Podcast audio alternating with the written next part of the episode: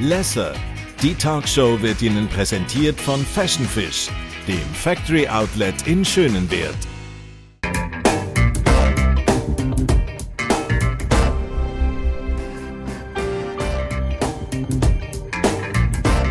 Vom Wunderkind zum Rebell zum Botschafter. Musik, seine Leidenschaft, sein Leben, aber auch seine ganz grosse Liebe. Er hat es geschafft, eine Brücke zu schlagen mit seiner Giga von der Klassik zum Pop. Er hat damit diverse Auszeichnungen bekommen, 1600 Konzerte weltweit gespielt. Und jetzt, heute bei uns, sein neuestes Baby mit dabei. Ich begrüße ganz herzlich David Garrett. Und dabei hat er sein neuestes Buch wenn ihr wüsstet, eine Autobiografie hast du mitgebracht ja, und bist äh, massiv wieder auf Promotour. Endlich nach einer ruhigeren Phase habe ich auch gelesen im Buch. Es war ja. auch bei dir mal ein bisschen ruhiger. Ist ja schön. Also ich meine, jetzt kann es wieder losgehen und ich bin voller Energie und Tatendrang und freue mich natürlich auch, die Zeit produktiv genutzt zu haben. Wir haben äh, ein paar äh, Projekte in den letzten zweieinhalb Jahren sind wir angegangen, die spannend waren, die ich auch seit vielen Jahren so ein bisschen auf die lange Bank gedrückt mhm. habe. Darunter natürlich eine Autobiografie. Ich glaube, mit 41 Jahren hat man schon mal ein bisschen Zeit zu reflektieren, was da alles du, passiert also ist. Wenn man auf dein Leben blickt. Bei mir ging es ja relativ früh los. Ja, ja. Und ich fand das wirklich ein spannendes Projekt. Und jetzt hatte ich auch die richtige Einstellung ähm, und auch Leichtigkeit, da mal äh, mir die Zeit zu nehmen und äh, ja, viel zu reflektieren und nachzudenken und das halt ein bisschen aufzuschreiben. Du hast es gerade angesprochen, Leichtigkeit. Braucht man das auch, wenn man so in seine äh, Lebens, seinen 41 Lebensjahre eintaucht, in der Intensität, wie du eben auch gelebt hast? Ich glaube, Leichtigkeit ist grundsätzlich eine gute Sache, die man haben sollte. Aber man ist natürlich schon, wenn alles so Schlag auf Schlag passiert, äh, ist man schon in einer Bubble drin und du bist nur auf den nächsten Tag fokussiert. Und ähm, diese Auszeit, die wir zwangsläufig mhm, machen mussten als, als Künstler, die äh, gibt dir natürlich zum allerersten Mal die Möglichkeit, Zeit äh, zu genießen und auch halt die Zeit, die äh, so schnell vorbeigegangen ist, auch mal in Ruhe zu betrachten. Und das war natürlich für mich auch sehr interessant, mein Leben mal zu betrachten. Hey, was hat das mit dir gemacht, auf deine 41 Jahre zu blicken? Ähm, sehr viel. Ich habe natürlich viele Erinnerungen gar nicht mehr so präsent gehabt. Und selber über mein Leben nachzudenken, die Fülle, die da passiert ist, ähm, das war schon spannend auch für mich, weil manche Sachen ähm, sind mir gar nicht mehr so in Erinnerung. Ich musste die echt so ein bisschen aufwecken, mhm. ähm, was natürlich viel Spaß gemacht hat. Denn da war eine Fülle von Material weggeschlossen in meinem Gehirn, was ich ähm, dann wieder selber aufgeschlossen habe für dieses Projekt. Und das hat mir natürlich viel Freude gemacht. Hey, was hat dich am meisten beeindruckt auf deinem Leben? Vielleicht emotional äh, positiv. Schulterklopfen an, aber nee, aber also wir steigen ja nachher schon konkreter ein. Aber wenn man da drauf blickt, da waren ja so viele Aufs, aber auch viele Downs äh, mit mhm. dabei. Was, um, was, hat am meisten mit dir gemacht? Also so im Positiven, glaub, aber auch im Negativen? Ich glaube, die Zusammenarbeit mit, mit Künstlern war am motivierendsten und mhm. am inspirierendsten. Mit wirklich den ganz Großen in einem so frühen Alter zusammengearbeitet zu haben, mit Yehudi Menuhin noch auf der Bühne gestanden zu haben, mhm. ähm, mit Isaac Stern. Also das sind wirklich Legenden des Geigenspiels. Ähm, Ida Händel, Henrik Schering, Arthur Grumiot, diese Leute wirklich persönlich gekannt zu haben und halt auch deren Unterstützung mhm. äh, gefühlt zu haben das ist bis heute was ganz Besonderes. Einen hast du jetzt nicht genannt, mit dem wir gesprochen haben. Hm. Guck mal schnell, wir haben eine kleine Videobotschaft für dich bereit. Ich bin gespannt. Und einer Person, die, die wahrscheinlich nicht gedacht hättest, dass der was noch heute hier in der Sendung zu dir sagt. Oh Gott. Ich kenne David Garrett schon viele Jahre. Er war ganz kleiner Junge ja, dann habe ich erstes Mal ihn gehört und äh, sofort habe Gefühl, dass das ist etwas von Natur Besondere. Äh, solche Begabung äh, nicht nur von, von äh, was gekommen für aber auch Begabung für etwas schnell zu lernen, schnell zu progressieren und neue Ideen zu äh, produzieren. Und ich äh, finde ihn ein, wie ein großer Künstler von unserem Jahrhundert. Ja, und ich wünsche ihm viel, viel, viel Gesund, Glück und alles Gutes. Hey, wow. Da habt ihr mich immer überrascht. Hä? Das, ist, das, mal, ist doch das ist noch was. Das ist was Schönes. Soll ich mal kurz erklären? Ja, unbedingt. Du hast ihn mit acht Jahren kennengelernt? Äh, sogar noch ein bisschen früher. Noch früher? Ähm, ich habe die äh, Sacha Bronn, ein ganz, ganz großer ähm, Pädagoge, auch von Maxim Wengerow, von Vadim Repin. Also er hat wirklich eine Liste von großen Geigern, die er wirklich äh, gefördert hat, unterrichtet hat. Und äh, ich würde sagen, vielleicht sogar der größte Geigenpädagoge für junge Künstler, junge Geiger äh, in, in den letzten 50 Jahren. Und ähm, ich hatte das große Glück, mit ihm sehr, sehr früh anzufangen. Ich habe ihm, glaube ich, das erste Mal vorgespielt in, in Lübeck. Ähm, Im äh, Schleswig-Holstein Musikfestival, da muss ich sieben Jahre alt gewesen sein.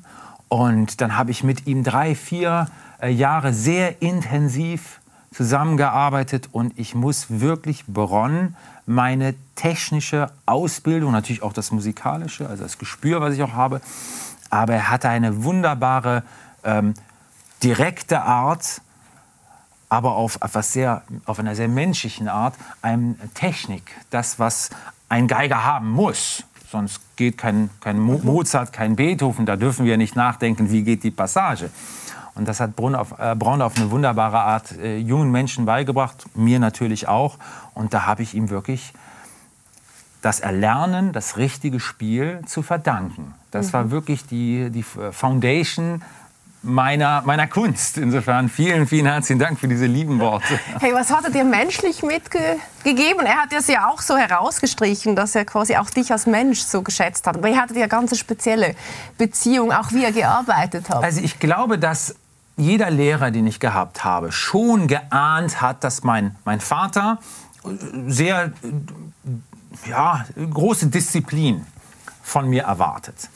In, insofern haben meine Lehrer auch Bronn nie äh, sehr viel Druck auf mich mhm. ausgeübt. Das war vielleicht auf der einen Seite was sehr Positives für mich. Ich hatte natürlich viel Disziplin zu Hause, aber wenn ich dann in die Unterrichtsstunden kam, war es für mich fast etwas Leichtes. Hatte auch diese Leichtigkeit. Ich habe mich immer auf Unterrichtsstunden mit meinen Lehrern gefreut.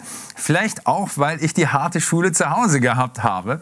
Und dementsprechend, ja, ja, und dementsprechend Bronn war auch jemand, der wirklich da viel Wert drauf gelegt hat. Vielleicht besonders bei mir nicht zu übertreiben, was, äh, was Kritik angeht. Er hat sicherlich die Sachen angesprochen, aber er wusste auch mit sicherlich in, äh, Sicherheit instinktiv, dass zu Hause ein Wort ausreicht, dass daran gearbeitet wird.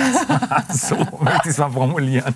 Äh, all das, was du jetzt gerade schon besprochen hast, ist ja alles hier drin, wenn ihr wüsstet. Ja. Ähm, und der Titel äh, verrät ja auch schon sehr viel. Du hast jetzt auch ein paar Dinge schon mal so ein bisschen gekratzt oder, oder ja. leicht angesprochen.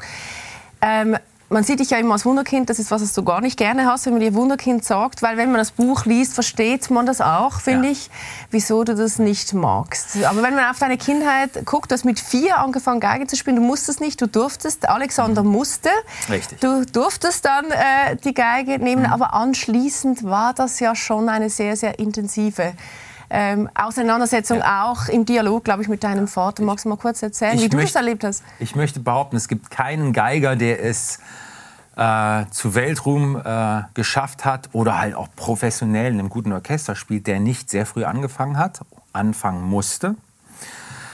Und natürlich äh, ist das ein Alter, in dem man viel arbeiten muss, um die Feinmotorik zu lernen. Und da kommt kein junger Mensch dran vorbei. Die Basis Geige spielen zu können, die technische Fähigkeit, ähm, sauber zu spielen, die Bewegungsabläufe flüssig zu machen, eine Natürlichkeit in der Bewegung zu haben, die erlernt man halt zwischen vier und elf. Mhm. Dementsprechend ist das natürlich eine schwere Zeit, weil egal wie begeistert du von Musik bist, wie viel Spaß dir das Instrument am Anfang macht, kein Kind setzt sich freiwillig mehr als eine Dreiviertelstunde oder eine Stunde dran. Und dann kommt natürlich der Faktor Mentor, Elternteil, Lehrer, äh, kommt natürlich dann ins Spiel. Dementsprechend ist es in diesem Bereich wirklich normal, dass ein, eine gewisse Disziplin erlernt wird, wie auch beim Hochleistungssport, wie auch bei Ballett. Ähm, jetzt kann man natürlich sagen, ist das etwas, was das Publikum wirklich mitbekommen möchte. Ich glaube, der Begriff Wunderkind verschleiert ein bisschen die Arbeit, die dahinter steckt mhm. und gibt dem Publikum im Konzertsaal ein, das Gefühl, da steht ein, der eine, der macht das alles nur aus ein wohles Gefühl. Ja, so, ja, genau, genau. Man so, sitzt so im Publikum, heilen Kindheit guckt so. sich eine acht, neunjährige ja oder ein neunjähriges Kind auf der Bühne an, was großartig Klavier, Geige oder was auch immer spielt, auch im Sport. Eiskunstlauf war auch Viele neulich so eine schöne Diskussion und wir alle denken, ein Wunder. Ich glaube, dass es zu einfach ist, es so einfach zu definieren. Vielleicht hat man das Gefühl, äh, sich besser zu fühlen dadurch. Und mhm. ich äh, möchte natürlich mit dem Buch jetzt nicht irgendwie da äh, einmal so da durch, durch die ganze Geschichte durchhauen, aber ich möchte auch darauf aufmerksam machen, dass kein Wunder bei mir äh, passiert ist. Warum? Weil ich genau weiß, wie hart ich gearbeitet habe, um diese Lockerheit und Leichtigkeit auf der Bühne sehr, sehr früh gehabt zu haben.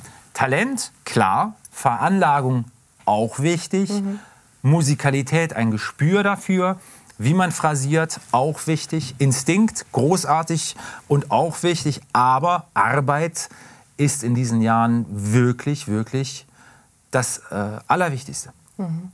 Und deine Kindheit ist geprägt davon. Also wenn man oh. hier mal sich Auch drauf einlässt. Leben, ne? Äh, absolut. Ist ja nicht so, dass man, wenn absolut. Ich glaub, wenn man andere, Geige spielen kann, nee, nee, dass das plötzlich äh, Ein Sechsjähriger möchte dann doch zwischendurch lieber mal Fußball spielen. Da gab es ja irgendwo gar keine Grenzen mehr. Also wenn man eintaucht, ja. ich habe ein bisschen mitgelitten mit dir, weil ich genau weiß, was man als Kind ja irgendwie auch für Bedürfnisse hast. Du hast eigentlich all deine Bedürfnisse weggepackt. Hast einen Vater. Ich kannte meine Bedürfnisse nicht. Das war das wirklich Positive. Positive. Denn, sorry, dass ich dich unterbreche, mhm. aber manchmal kommen so Gedanken, ja, ja, die muss ich dann aus. Weil es ist doch so eine unterschiedliche Kindheit zu das, was du vielleicht kennst. Man, man denkt, mit sechs, sieben Jahren schaut man aus dem Fenster und sieht die anderen Schulkameraden spielen und, und Aber die hast du ja auch nicht. gesehen. Nein, nicht zwingend. Ich bin schon mit acht Jahren so ein bisschen aus der Schule rausgenommen mhm. worden. Hattest da, immer so Sonderbewilligungen. Man hat ja, sich dann ja, immer sehr bewusst genau. auch von Dingen die, ähm, quasi... Ich glaube, dass Normalität gefühlt das ist, was man um sich herum erlebt. Und wenn man nur Geige spielen und, und zu Lehrern reisen und andere Kinder auch üben sieht, dann empfindet man nicht irgendetwas, was man nicht mitbekommt, sondern das, was du siehst, ist das, was wichtig ist und was jeder macht. Ich habe wirklich geglaubt, bis zu meinem 10., 11. Lebensjahr, jeder übt jeden Tag ein Instrument. Jetzt nicht zwingend Geige, aber Klavier oder Gitarre oder singt oder macht irgendetwas in diesem Sinne. Das hat viele Jahre gedauert, bis mir erst bewusst geworden ist, dass das gar nicht mal so der Fall ist. Aber der Leidensdruck war ja schon auch da, oder? Als der, der, also der Vater, in, ja. der dich da sehr gepusht hat, auf ja. diese Perfektion, sehr viel Druck, hat sich dann die auch, also hat sich quasi oft auch äh, begleitet, also praktisch immer begleitet, ja, immer, das alles aufgezeichnet, das nochmals angeguckt im Nachgang und dann mit dem äh, David dann nochmals geschaut, was jetzt geübt werden muss. Richtig. Es, ja ich muss ihm auf der einen Seite wirklich, muss ich mich äh, wirklich bedanken, weil ohne das geht es auch irgendwie nicht diese, diese Selbstständigkeit hast du in dem Alter noch gar nicht. Ähm, und er hat das ja nicht nur im, neg im, negativen Sinne gemacht, sondern er hat ja auch motiviert, wenn ich irgendwie mal einen Down hatte und hat dann auch gesagt, komm, das schaffst du und so weiter. Natürlich auch mal streng, aber nicht nur. Und jetzt muss man sagen, ich bin auch ein kleiner Perfektionist. Das ist mir natürlich ein Stück weit anerzogen worden, mhm. aber ich habe natürlich auch das Gefühl oder ich habe das Bedürfnis, wenn ich auf die Bühne gehe, äh, eine tolle Leistung abzurufen. Und das hatte ich schon als sehr, sehr junges Kind und habe dementsprechend natürlich äh, mich darauf vorbereitet. Und mein Papa hat mich da sehr unterstützt. Mhm. Ja. Und trotzdem, ich versuche noch ein bisschen herauszufinden, weil vieles ja. liegt ja auch in dieser Kindheit ja. drin, was dich heute ausmacht, was, ja. was, was, was, was diese Beziehung zu deinem Vater. Die ist übrigens sehr gut. Also, ja, mittlerweile. Ich hatte da mal so ein paar Jahre, wo ich mal drüber nachgedacht habe. Was ist da passiert, dass du darüber nachgedacht hast? nach New York gegangen. Ja, ich, aber was ist da mit dir und deinem Vater passiert? Naja, es ist halt so, dass ich nicht den Kontakt gesucht habe. Ich, mhm. ich musste halt auch ein Stück weit alles in Relation auch lernen zu sehen. Wenn man nicht weiß, ob man das, wofür man wirklich jahrelang geackert hat als Kind und dann weiß, dass man auch verzichtet hat, auch wenn man es nicht so empfunden hat, aber rückblickend weiß man natürlich, wie viel Zeit man geopfert hat und auch Tränen geflossen sind. Und wenn man dann 18, 19, 20 Jahre alt wird, das Rückblicken sieht, das mit anderen vergleicht, die man dann auch auf dem College trifft, die es anders erlebt haben. Natürlich hast du dann in dem Moment das Gefühl, Scheiße, war bei mir nicht optimal. Natürlich kommen dann Gefühle von, hätte mein Vater doch ein bisschen entspannter mit mir umgehen können. Und dann entsteht eine gewisse Distanz, weil man nicht zufrieden ist, 100 Prozent, wie alles abgelaufen ist. Hätte ich diesen Beruf nicht professionell nach meinem College ausgeübt. Glaube ich auch, dass es mir schwer, schwerer gefallen wäre, mhm. wieder den Bezug zu meinem Papa auch zu finden. Dadurch, dass ich das Glück gehabt habe, mich dann wirklich dafür zu entscheiden, weil das tust du nicht als Kind. Kein Kind sagt, ich bin zehn Jahre alt, ich werde Profimusiker. Und wenn das ein Kind behauptet, ist das das, sagt das Kind das, weil die Eltern das erwarten, ist in dem Interview zu sagen. Die Entscheidung, Musiker zu werden, das triffst du mit 18, 19, 20 Jahren. Ja, und ich wusste das in dem Alter noch nicht. Und dass das wirklich bei mir geklappt hat, nach dem College wirklich Fuß zu fassen in dem Business, das hat natürlich auch alles relativiert. Mhm. Denn was bringt es einen, wenn man auf Sachen rumreitet, die schlecht oder nicht so gut optimal gelaufen sind in der Vergangenheit? Die haben mich genauso geprägt wie die schönen Erlebnisse. Und ich würde sagen, er hat sicherlich selber auch den Traum gehabt, Musiker zu werden. Mhm. Hat es aus welchen Gründen auch immer Talent, hat nicht das Gedächtnis gehabt zu spielen, hat auch nicht die Physis dafür gehabt. Natürlich hat er diese Liebe zur Musik mir versucht beizubringen. Und ein Stück weit, vielleicht auch wenn er es nicht sieht, aber wenn er zuguckt, hm, er hatte schon das Bedürfnis, irgendwie das mir mitzugeben. Ähm, inwieweit da irgendwie ein bisschen auch bei ihm eine Ecke ab war, das müssen Psychologen irgendwie entscheiden. Ich habe meinen Papa lieb, insofern ich kann das rückblickend sagen, okay, es ist so, wie es passiert ist. Ähm, aber ich glaube, dass man nie in die Vergangenheit schauen darf und sagen, das ist schiefgelaufen. Ich glaube, dass man den Moment, in dem wir jetzt uns befinden, in dem ich jetzt hier bin, der ist für mich perfekt. Ich sitze hier mit dir, habe ein tolles Gespräch, habe ein tolles äh, Werk irgendwie, was mich unglaublich stolz macht äh, hinbekommen. Und wäre das nicht eine langweilige Biografie, wenn mein Papa nicht da gewesen wäre? ja, Hätten wir überhaupt also nichts uns zu unterhalten. Insofern vielen, vielen herzlichen Dank für die ganzen Geschichten und Emotionen. Hey, aber da hast, du, da hast du aber schon einen weiten Weg gemacht. Also es braucht ja eine gewisse Reife ja. und Tiefe, dass man das auch so sagen kann mit 41. Gerade wenn man eben auch auf diese Zeit Ich glaube, wenn man Musik spielt, also nichts gegen Leute, die jetzt nicht Musik spielen, aber ich glaube, dass man da einfach eine Gefühlspalette auch haben muss, äh, natürlich von, von allem etwas, aber Reife gehört mit dazu. Ohne Reife könnte ich auch keinen Beethoven gespielt haben, auch in frühen Jahren. Also dieser Instinkt und dieses Versöhnliche und das Musik zusammenbringt und das auch Musik in, in schlimmsten Situationen etwas Positives bei dir mhm. selber und bei anderen auslöst. Ähm, das habe ich schon immer gehabt, habe das natürlich mit meiner Ausbildung und mit meinem Leben etwas kultivieren können, aber das war schon immer in mir verankert, diese mhm. Harmoniebedürftigkeit im wahrsten Sinne des Wortes. Die hat dir wahrscheinlich auch sehr geholfen in der Kindheit. Ja, auch im Erwachsenenleben. Du würdest dich wundern, was es da für Charaktere so da draußen gibt. Ey, das, ey du, die lerne ich gerade eindrücklich, lerne ich die kennen in deinem Buch. Du, ich Da- war irgendwie da schockiert ist mein Papa von irgendwelchen ein, ein, ein, ein toller Mensch die dann in. Mallorca also, im der ist grundsätzlich Swimmingpool... ein toller Mensch.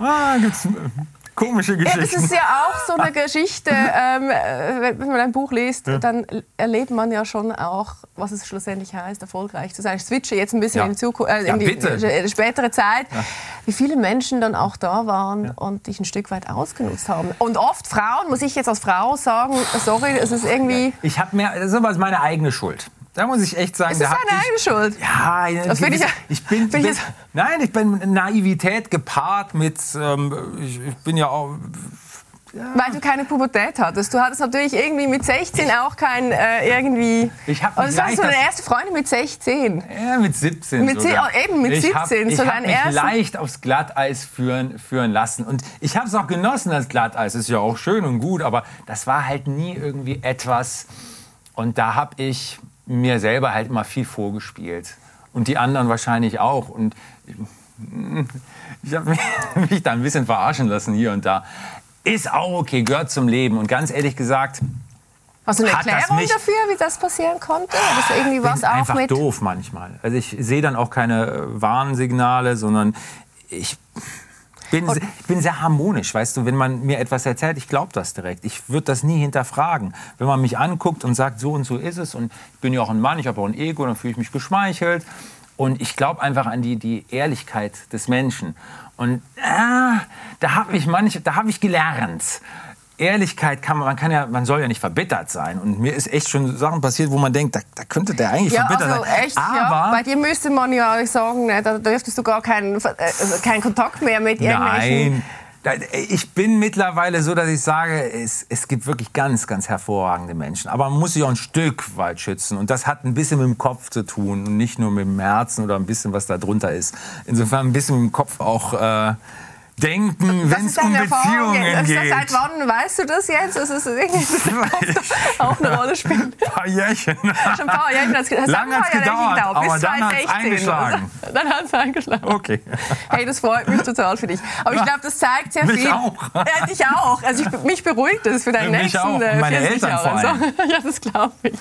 Äh, Also ich meine, das, das kommt ja auch aus dem Buch raus. Du bist, warst schon ein, ein, ein Mensch oder nach wie vor wahrscheinlich auch ein Teil deiner Energie, der sehr oft am Limit äh, Ja, auch, ich auch lebt. gegeben, ja. Äh, Also äh, gerade dein Bruch dann mit deinem Vater, äh, du hast dich entschieden, nach New York zu gehen, da die Schule zu besuchen. Ähm, Das war ja nicht unbedingt das, was deine Eltern sich für dir... Völlig verrückt. Meine Eltern oder mein Papa wollte immer, dass ich Musiker werde. Und dann gehe ich auf die berühmteste Schule in der geilsten Stadt, New York. Ja, aber der wusste, es ist New York. Arbeite mit Itzhak Perlmann, dem, einer der ganz, ganz Großen. Ja. Und dann irgendwie hatte er ein Problem damit. Ähm, Was war ich, seine Angst? Weißt du das heute? ähm, ich hatte damals schon fünf Platten mit der Deutschen Grammophon raus. Ich hatte echt eine gute Karriere Ja? am Laufen und ich habe da echt den Stecker gezogen. Ich habe mich nicht wohl gefühlt, weil ich wusste, mir fehlt noch eine musikalische Ausbildung. Das war Oder war es Rebellion gegen Bauch- deinen Vater? Nee, ich glaube, jeder Mensch, der rebelliert und aufs College geht, ist eine komische Rebellion. Also ich, Rebellion ist, ich ziehe zu Hause aus und äh, mache mir die Nächte zum Tag und äh, Aber das studiere hast du ja auch gemacht, oder? Ja, aber ich habe erst mal vier Jahre wirklich knallhart studiert und das Ja. war für mich sehr, sehr wichtig, einfach das Gefühl zu haben, wo, wie gut bin ich? Was kann ich mit mir anfangen? Und vor allem Instinkt auszutauschen äh, gegen Wissen. Und das wollte ich mir aneignen. Und dann fand ich Juilliard wirklich das, das ideale Umfeld. Habe das dann auch wirklich genossen. Habe eine Ausbildung, eine seriöse Ausbildung da äh, gemacht mit zwei Majors. Ich habe Komposition und Geige als Double, Major gemacht. Und das hat mir echt diesen, dieses, diesen kleinen Vorteil ein Stück weit verschafft, auch arrangieren und komponieren zu können. Nicht nur das Geigerische, sondern die Strukturen der Komposition zu lernen, Harmonien, Counterpoint zu machen, Ear-Training, Kammermusik, Dirigentenkurse, damit man weiß, was macht der da eigentlich am Pult. Das wusste ich ja alles nicht. Mit 14 dachte ich, der schwingt einfach das- irgendwie so. Dann irgendwann mal hat äh, mich Isaac Stern damals mit 14 hat gesagt, mach mal einen Viervierteltakt. Und ich hatte keine Keine Ahnung. Eins, zwei, drei, vier. Ich hatte keine Ahnung, wie das geht. Das hätte ich damals ihm mal so vormachen müssen. Hatte, wusste es aber nicht. Und da war mir immer tief im Herzen klar, mir fehlt was. Und das war meine Rebellion, dann aufs College zu gehen. Ja, und bei Null zu starten. Also ich meine, das, es war ja jetzt Nein, nicht so, dass du dann nach New York gegangen bist und gesagt, ich bin David Garrett, sondern hast auch bewusst gesagt, ich bin nicht David Garrett. unter Christian Bongartz eigentlich. Ja, genau. Ja.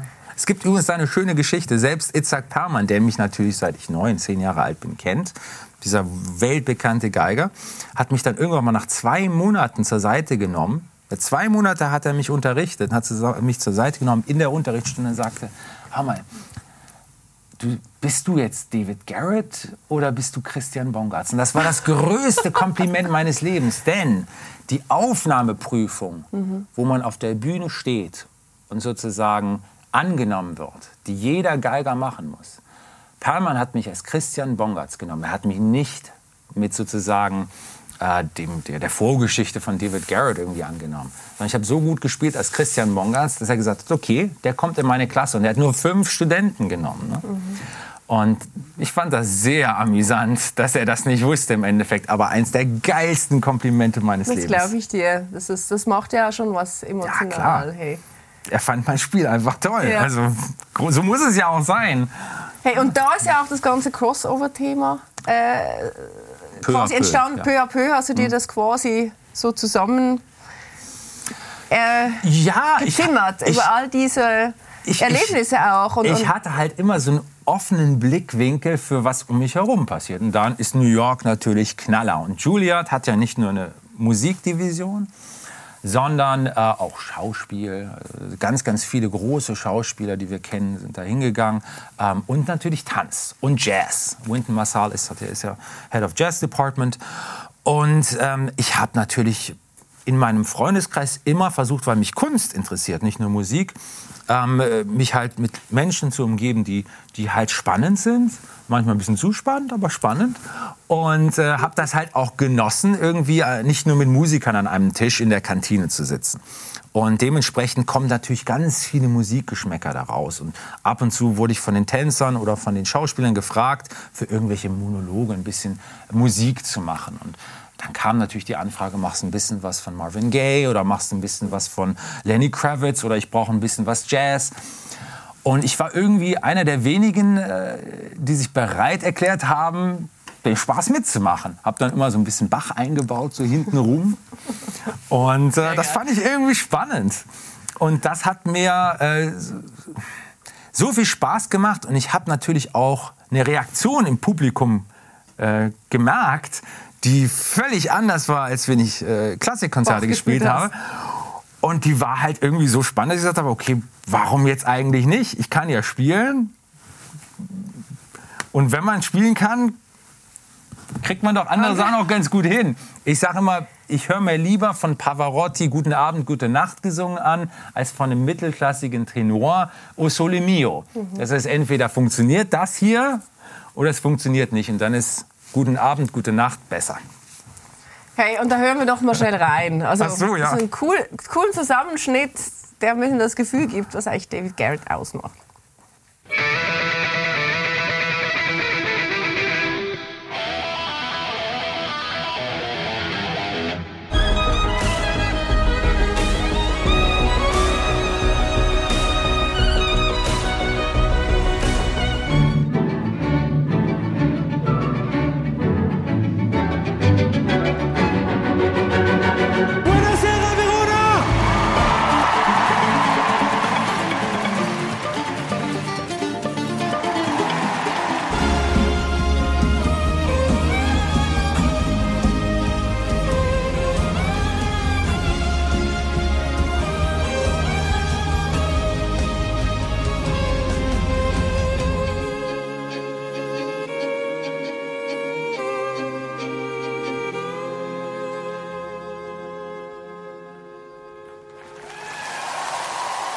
Das macht schon Spaß. Hä? Das macht richtig Spaß. Macht hey, richtig also ich meine, das ist Spaß. sowas von, von groß, wenn man das auch. Ist auch verrückt, dass das mit so einem kleinen das ist so ein Ding da.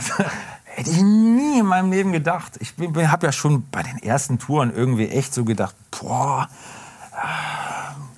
ob das noch ein paar Monate gut geht und so 15 Jahre später ist es immer Weil es mit uns allen was macht. Aber mit dir macht es ja auch sehr viel. Also ich, ich, wenn man das sieht, oder man, da stehst du vor, keine Ahnung, 100.000 Menschen, egal in welchem Staat, in welchem Land, an welchem Ort. Aber ich glaube, das, was, wenn man so ein bisschen darauf äh, zurückblickt, das, was das Publikum halt wirklich nie mitbekommt, ist, ist das tägliche Üben, was immer noch jeden Tag sein muss, die Feinmotorik wieder einjustieren, Tonleitern, Arpeggios. Ich sage, die Nachbarn bei mir in Hotelzimmern haben immer nicht so den leichtesten Stand. Und natürlich auch die Arbeit an den Arrangements. Es hört sich alles immer so leicht und flockig an, aber das ganze Konstrukt hinzubekommen, Stücke zu finden, die für das Instrument passen, das Arrangement mit den Orchestern, mit der Band irgendwie so hinzukriegen, dass das eine äh, Synergie hat zwischen Band und Orchester, dass die Geige gut eingebettet ist. Das sind so viele Facetten, die ich wirklich von morgens bis abends so ein bisschen versuche, immer weiter zu entwickeln. Mhm. Natürlich kulminiert das in so einem Auftritt. Aber Das ich- ist ja so wie die Sahne ja, oben auf. Genau, das auf, ist dann so das, der, der kleine, Kuchen, der so kleine das kleine Ding, Eisberg, das- den man vielleicht sehen. sieht.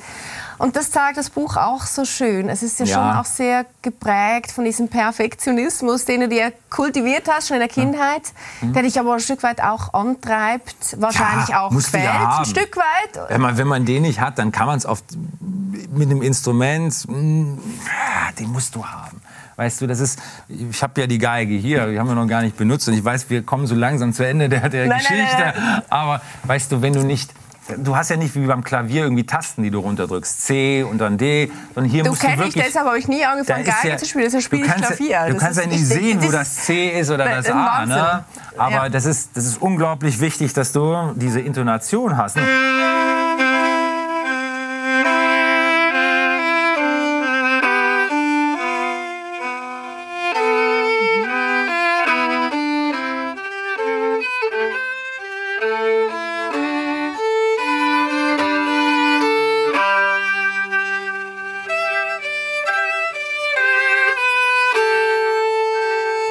natürlich Musik damit machen. Du musst eine Geschichte erzählen. Ja, eben. Und wie stark hängt das jetzt von deinen Emotionen ab? Wie, Die persönliche. Das ist wie eine Sprache. Du musst mit dem Instrument halt das ist kommunizieren. eine Art Versch Verschmelzen auch mit dem Ja, Instrument. aber das? Verschmelzen kommt halt, indem du jeden Morgen und so weiter halt rauf und runter. Und dann kommt irgendwann mal, wenn das funktioniert, rechts und links, dann kommt das. Also am Anfang, als Kind kommt das, dann als Jugendlicher musst du das benutzen und dann irgendwann mal, wenn du älter wirst, muss eine Kombination zwischen dem und dem werden. Und das ist dann wirklich die Kunst. Die Kunst, die, ähm, glaube ich, sehr viel Positives mitbringt, aber sie hat dich doch öfters auch mal an, an, an Grenzen gebracht. 2015, Ja. äh, so eine Art Burnout. Du hattest das aber eigentlich auch schon mit 16. Ich hatte dann irgendwann mal so aus, aus dem Nichts so bum, bum, bum, bum, Mit bum, bum, bum. 2015, hey, als ich das Ja. gelesen habe, das ist ja irgendwie Ey, Adrenalin im ganzen Körper. Ja, ja. Ich, ich, hast du das schon mal gehabt? So irgendwie so, Ja, ich kenne das, wenn ich total, ja, also so dieses Zittern, So, dieses Herzflattern. Ist, ist, sitzt du dann irgendwie so wie ein Häufchen Elend und denkst, dann, boah, Menschenskinder normal, puh, ah, das ist aber jetzt gar nicht gut. Und was war das? Das war einfach absolute Ausbeutung von dir selber. Ja, ähm, ich glaube, dass ich meine körperlichen Grenzen da auch gefunden habe. Also ich glaube, ich habe ein Kapitel, wo ich nur Städte aufliste, die so Ja. in drei, vier Jahren passiert sind. Also kurz bevor ich dann gemerkt habe, uh, müssen wir ein bisschen langsamer machen. Und das ist, es ist unglaublich. Da war Jetlag natürlich über die Kontinente. Ich habe ja nicht nur in Deutschland, Österreich, Schweiz gespielt. Wir haben in Asien getourt, wir haben in Osteuropa getourt, wir haben Südamerika, wir haben Amerika sechsmal getourt. Also wir sind praktisch nonstop und dann die Promotermine, ähm, CDs aufnehmen, äh, Corporate spielen, dann die unterschiedlichen Programme. Da habe ich zwei Wochen vorher Klassik gespielt, Rezital, dann war Kammermusik und dann Corporate schwindelig beim Zuhören. Corporate, das Ey, waren immer andere Programme und die mussten ja dann irgendwie üben. Ist ja nicht so, als wenn du dann auf die Nein, nein, Ich will ist- das ja ist- geübt haben. Ja klar, bei deinem Perfektionismus übst du das ja dann auch nicht so wie andere, sondern du gehst ja da tiefer. Hast du dich dann nicht komplett verloren als Mensch, als, als David? Also wo warst du denn Mhm. da als Mensch? Bist du da nicht komplett neben dir gestanden in dieser Zeit? Neben mir nicht, weil ich natürlich den Fokus auf die Arbeit gelegt habe. Aber war das jetzt, ähm, eine Zeit, wo ich viel zwischenmenschlichen Kontakt außerhalb des Business gepflegt habe? Nein, das habe ich nicht. Und dementsprechend kam da vielleicht auch so eine. Ähm, eine Lehre? Habe ich mein, mein, mein Instinkt zum, zu, zu, zu, zu, guten Menschen verloren. Das war ja auch so diese Entscheidung. Ich ja. möchte jetzt nicht auf diese Geschichte eingehen, aber das ja. war ja schon auch eine Zeit, da hast du wahrscheinlich Ach. dann eben irgendwann spürt man sich ja auch nicht mehr auch. Und ich glaube, wenn man einfach so viel arbeitet und man hat dann wirklich nur so winzige Zeitfenster auch mal für sich privat, da machst du nur Scheiße. Das ist nicht gut. Das ist deswegen ist das Balance. Noch Leben? War das noch Leben für dich dann? Es, es war. Äh, Aber wenn, die Frage ist ja, ey, was macht das Leben lebenswert? Ja, ich, ganz ehrlich gesagt, ich möchte die Zeit nicht vermissen, weil die hat ja auch meine Karriere so angestoßen. Und, und, das hat ja wirklich weltweit funktioniert und tut es ja immer schon, noch. Du bist total versöhnt mit all deinen ja, Abgründen. Ja, aber die, die, die sind doch da, um, ja, um sich damit zu versöhnen. Wenn ich da jetzt irgendwie sage, um Gottes Willen, ich, ich will mich daran nicht erinnern, dann, dann, dann prägen sie dich nicht. Die Erinnerung gerade an, an, an, an Scheiße ist doch etwas, was dich immer wieder ähm, jetzt erdet und vor allem nicht wieder denselben Fehler machen lässt. das ist gut. Man muss das umarmen. Finde ich total eine schöne, ja. ein schönes Bild. Da muss man mit. wirklich umarmen. Das, am Anfang machst du es nicht. Das ist, um Gottes, geh mir weg damit. Ich will nicht darüber. Und Gottes Willen. Äh, da haben wir. Und dann irgendwann mal sagst du, komm her. Sack, lass dich drücken. Das ist wie bei Eltern, die einen irgendwie nie sagen, ich hab dich lieb. Die musst du einfach greifen und sagen, äh. Das hast du gemacht mit deinen Eltern? Das, das habe ich nicht nur mit meinen Eltern gemacht, das habe ich mit allen Lebenssituationen gemacht. Machst du das? Ja. Großartig. Warst du mal in Therapie? War ich in Therapie. Ich habe sehr gute Freunde. Ich glaube, die haben einen großen Anteil daran. Mittlerweile, die haben mich so ein bisschen therapiert. Das, ich glaube, Therapie ist ja sich auszusprechen, einen genau. sicheren, einen sicheren, einen sicheren Raum zu haben. Das hast du ja oft nie. Das hast du ja als um, Kind um nie. alles loszulassen. Ja. Und das war, stimmt, als Kind war das sicherlich schwierig, ähm, weil ich halt nicht das, so, so, Freunde gehabt habe. Und wer weiß, ob die auch mir zugehört hätten. Aber darum geht es nicht bei, bei, bei Ange äh, Therapie, wenn du das Thema ansprichst. Ähm, ich habe sicherlich hier und da auch in der Juilliard School mal den Kontakt gesucht, ist auch mhm. wichtig. War auch für mich eine äh, ne, ne wichtige Aufgabe, einfach mal in einem vertrauten Kreis mal ähm, alles zu sagen, was mir im Kopf rumschwirrt, was ich wahrscheinlich in so einem Interview gar nicht raushauen würde. Mhm. Das gehört auch gar nicht nee. hierhin. Aber einfach mal wirklich sich auch mal, äh, was tue ich sehr selten, sich auch mal zu, zu, lamentieren. Und lamentieren zu dürfen, ohne dann irgendwie das Gegenüber sich anzugucken und denkst, oh Gott, jetzt wann hört er auf zu reden. Also das ist schon sehr angenehm. Therapie ist immer Selbsttherapie in dem Sinne, dass du dich mal wirklich alles vom Herzen runter quatscht. Insofern, klar, ab und zu mal gehe ich immer noch hin. Ist ja eine schöne Sache. Finde ich auch. Ich bin total Fan davon. Ja. Also. Jetzt bist du ja auch gut therapiert privat. Du bist ja. in einer glücklichen Beziehung, ja. wo du das erste Mal Zeit hast. Du lässt dich mal, du lässt dich das erste Mal auf einen Menschen ein. So Lebenserfahrung richtig. und Zeit ergibt eine gute Beziehung. Also, ja, deshalb, deshalb ja. funktioniert das jetzt so gut. Naja, also ich, äh, ich habe ja ein, ein, gutes Herz und ich bin ja auch jemand, der, der gerne mit äh, Zusammengehörigkeit liebt und pflegt. Und äh, habe das Glück gehabt, jemanden äh, gefunden zu haben durch Zufall und dann irgendwie auch nicht diesen Zeitdruck gehabt zu haben, jemanden schnell kennenzulernen, weil man dann halt auch wieder drei, vier Wochen weg ist. Das hat ähm, ja, sich sehr positiv entwickelt, mittlerweile fast drei Jahre. Ne? Hey, das ist deine längste Beziehung. Äh, nee, meine längste Beziehung ist mit meinem Manager. ja gut, der, der Jörg. Der ja, da wird auch nie jemand hinkommen. Da, da, genau, das, die Beziehung, die ist, glaube ich, safe. Das die ist, die, die ist, dauert, solange du spielst, wird, die, wird, der Jörg an deiner Seite sein. Ja, ja, und wahrscheinlich umgekehrt auch so. Ne? Aber, glaube ich, auch ein wichtiger Prozess. Dass, dass, dass es auch mal sein darf. Neben der Liebe, der ersten Liebe. Das ist ja die erste Liebe hier, oder? Die Geige. Ja, es ist, ist die erste Leidenschaft. Ja. Also. ja, aber irgendwann mal kommst du auch... Äh, in diesen Moment, wo du auch abwägen kannst. Bringt es jetzt dir wirklich, nachdem du irgendwie sieben, acht Stunden Promo gemacht hast, bringt es dir wirklich drei, vier Stunden dann nachher noch an der Klämpfe da rumzuarbeiten? Das ist völlig sinnbefreit, denn ach, sehr schöner Satz von Itzhak Parman, es gibt nichts Schlimmeres, äh, no, nur eine Sache ist schlimmer als nicht üben, das ist falsch üben. Das musste ich auch lernen. Und dementsprechend, wenn man einen langen Tag gehabt hat, mach eine Stunde, beweg die Hände und dann setze ich mich mit deiner Freundin auf die Couch und äh, kuschel und schau dir was das im Fernsehen an und entspann dich mal. Sehr schön, das kannst du heute. Das kann hey, von all diesen Geschichten gibt es noch viel, viel mehr. Wir haben nicht wenn ihr mal wüsstet. ansatzweise. Und zwar, ich möchte doch noch mal sagen, du hast hier was ganz Neues gemacht. Richtig, schön, dass du mich darauf ansprichst. Ja, Hab habe ich mich beeindruckt. gewartet. Ich habe schon gedacht, äh, aber du halt, wolltest es patentieren, hat nicht funktioniert. Nein. Es gibt hier überall so QR-Codes, wo man mit dem Handy draufgehen kann und dann gibt es ganz viel unveröffentlichtes Bildmaterial dazu. Ich habe alles digitalisieren lassen, was äh, meine Eltern haben wirklich alles mit aufgenommen, was jetzt mir eine große Freude ist und Freude war, das mir anzugucken.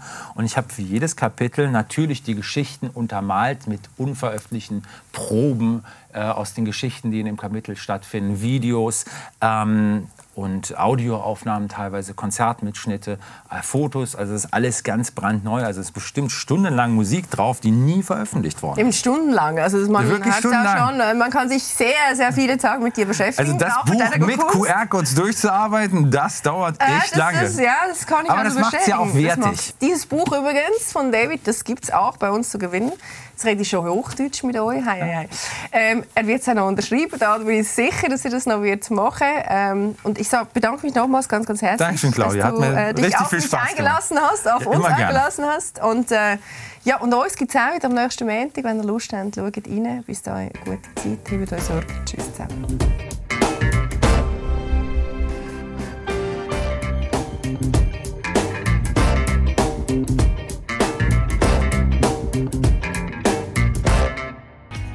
Lesser. Die Talkshow wurde Ihnen präsentiert von Fashion Fish, dem Factory Outlet in Schönenwert.